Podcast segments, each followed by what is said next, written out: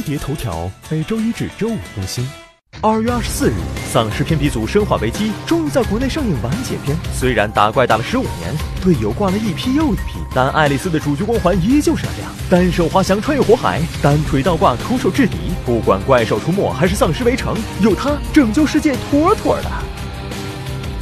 《生化危机》最终章，又一个英雄要说再见了。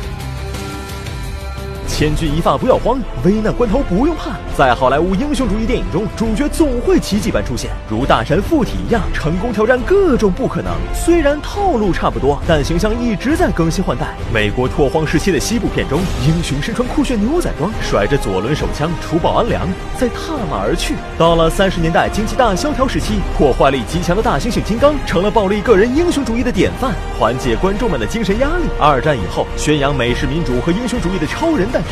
以救世主形象影响了几代人，而到了六十年代，美国人反战情绪高涨，主角回归到三教九流的平头百姓，人人都能是英雄。如今，个人英雄主义已经成为好莱坞电影的精髓和灵魂之一。虽然观众摸得门清，小的就算宇宙爆炸，主角也能想到办法补齐了，但还是会沉迷剧情，无法自拔。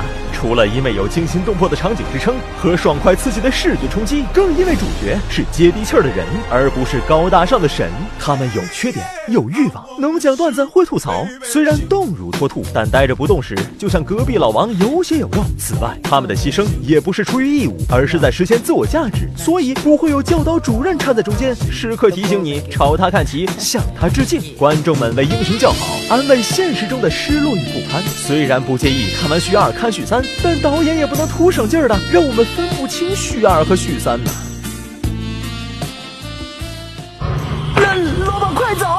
尸来了！什么？无路可逃了，拉也不行。跟紧我，刷一个！碰到大批僵尸，机枪扫射已经基本不管用，开车撞开一条血路才是正确攻击。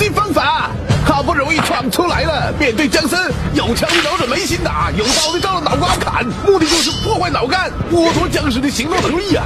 如果你有弱鸡啊，僵尸由于肌肉僵硬，一般行动缓慢，连 S 型跑就能逃脱呀。不过要小心闪脚哦。你还可以在玻璃瓶内装半瓶汽油或酒精做成燃烧瓶，瓶口用塞子堵住哦，瓶口上扎上布块，使用之前把布块沾透易燃液体，点燃过后把瓶抛向尸群。